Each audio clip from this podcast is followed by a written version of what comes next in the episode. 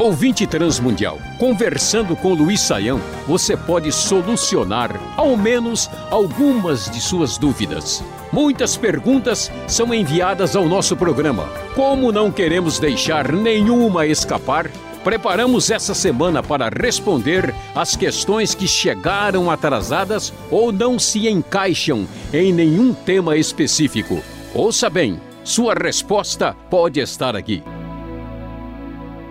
Vamos começar com uma pergunta do tema relacionamento com Deus que o Francisco enviou por e-mail. Ele conta que esteve na igreja por três anos, mas fazem dois anos que ele está desviado, apesar de ir frequentemente à igreja. Atualmente, o Francisco está sentindo algumas coisas estranhas que parecem ser depressão. No trabalho, por exemplo, ele sente uma dor muito forte no peito, larga tudo e sai correndo.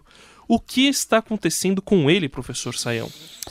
Pois é, André, o Francisco está enfrentando problemas e dificuldades e a gente precisa aqui refletir sobre essa situação. Veja bem, em primeiro lugar, a gente tem que levar em consideração que Deus não tem nenhum propósito em aterrorizar a vida de ninguém. Né? Uh, por isso, o salmista vai dizer, né, Senhor, se o, se o Senhor uh, observar né, a iniquidade, se o Senhor for pegar pesado assim com o pecado, quem subsistirá? Mas contigo está o perdão para que tu sejas uh, temido, sejas reconhecido. Então, a gente não pode imaginar que Deus está, vamos querendo assim, de alguma maneira prejudicar o Francisco. O que acontece, André, tem que pensar direitinho às vezes a pessoa está enfrentando um momento de dificuldade de saúde mesmo, né? A gente, todo mundo tem a sua fragilidade, a sua limitação, os seus problemas. Às vezes você exagera um pouco em algumas coisas e o organismo reclama.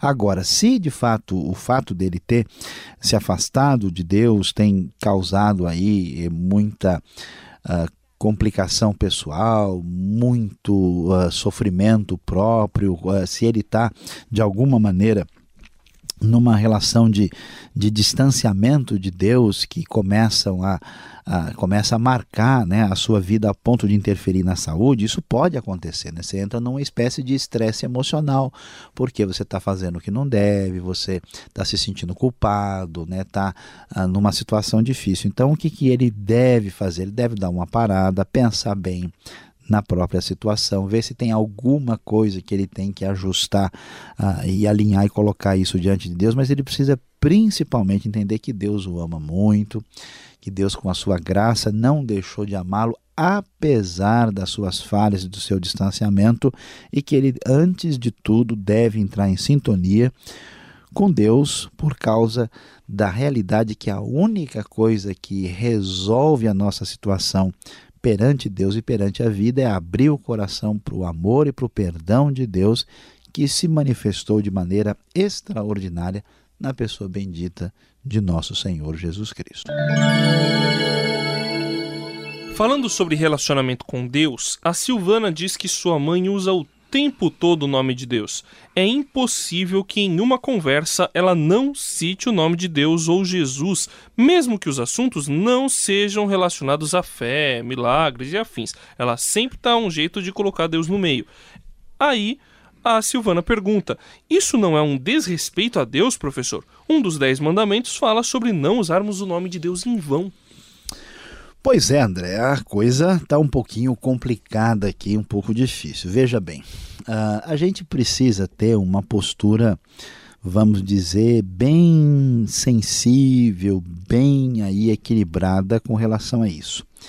Uh, às vezes a gente fica em dificuldade né, de estabelecer um, um julgamento sobre uma situação, porque o detalhe do momento, André, é que a gente percebe ah, como é que a pessoa está usando uma referência a Deus ou não. Eu conheço gente que de fato Uh, repete eh, o nome de Deus de diversas maneiras e a gente percebe que aquela maneira de falar não é devida. Por exemplo, tem gente que usa demais o nome de Deus como se fosse uma interjeição. Né? O sujeito ele tropeça na rua, ele fala, oh, meu Deus do céu, né? e toda hora está falando isso assim como que nem pensa como se Deus fosse qualquer coisa que a gente repete sem pensar. Isso não é a, o melhor procedimento a ser adotado. Né? A gente deve, é, imagina se você está andando na rua, né? E alguém tropeça e fala, ô André, né? Ô Saião. Você olha, poxa, por que, que toda hora o cara fica falando o meu nome quando acontece isso? Né? Então não é o melhor caminho. Agora, tem aquele problema das pessoas que tudo em que vão falar colocam a pessoa de Deus ou de Cristo indevidamente na conversa onde ela não cabe, né? Então, aí fica um exagero, um desequilíbrio e de fato cria uma espécie de rejeição das pessoas. Mas às vezes não, às vezes a pessoa está falando porque, por exemplo, você vê uma pessoa que acabou de, de receber uma benção muito grande, né? Ou que teve um parente numa situação difícil que foi curado. Então, às vezes a pessoa repete muito sobre Deus e sobre Jesus, porque de fato ela não cabe em si de contente, né? Ela está feliz da vida. Também tem a questão da pessoa que tem um hábito, um ambiente onde essas coisas se repetem muitas vezes. Então a gente tem que ter um pouquinho aí de compreensão e de tolerância. Mas é verdade, né? Quando a gente pensar em Deus, quando falar em Deus, a gente não pode permitir que o nosso discurso, a nossa palavra seja uma palavra irrefletida, uma palavra superficial, uma palavra assim que parece que não tem significado, né? Sempre ela deve estar tá acompanhada da intenção certa e do tom correto do coração colocado sobre a palavra. Senão, de fato, a gente não consegue comunicar o que a gente pretende.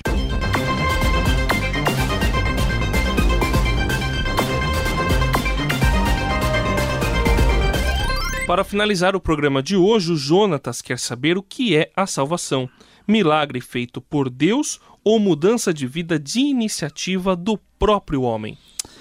Bom, vamos lá, né? A pergunta do Jonatas é importante para todo mundo, né? A salvação, por definição, quando a gente fala que alguém foi salvo, quer dizer que essa situação mostra que a pessoa estava numa situação de necessidade muito grande, né?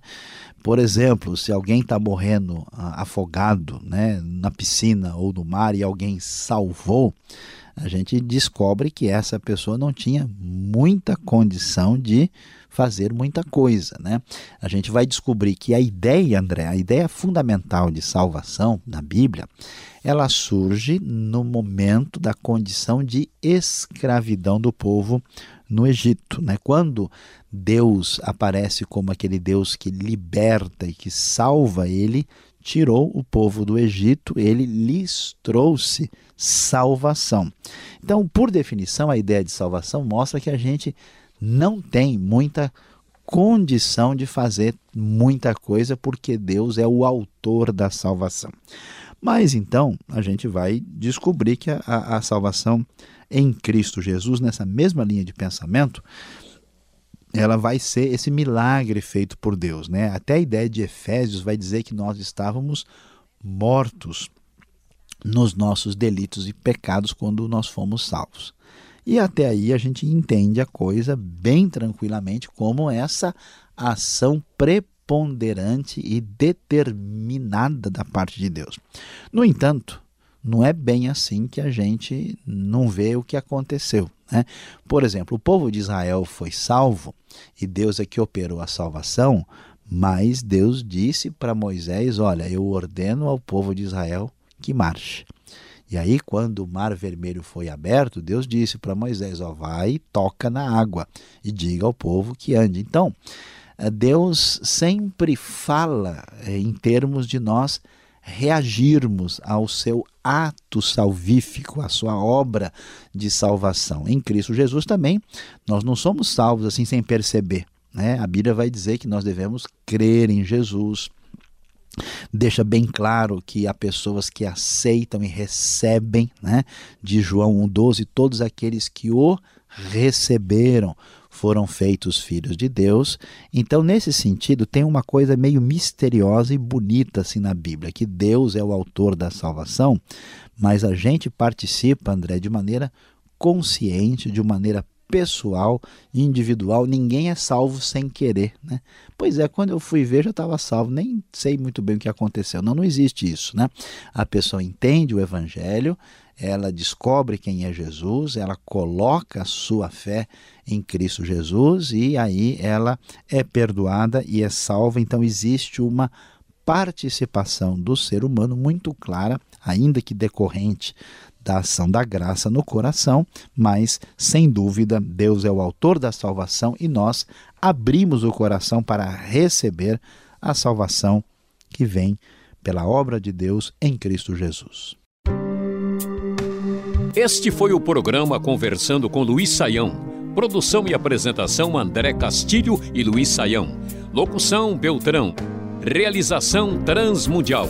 Envie você também suas perguntas para conversando@transmundial.com.br ou escreva para a Caixa Postal 18.113, CEP 04626-970 São Paulo, capital. E até o próximo programa.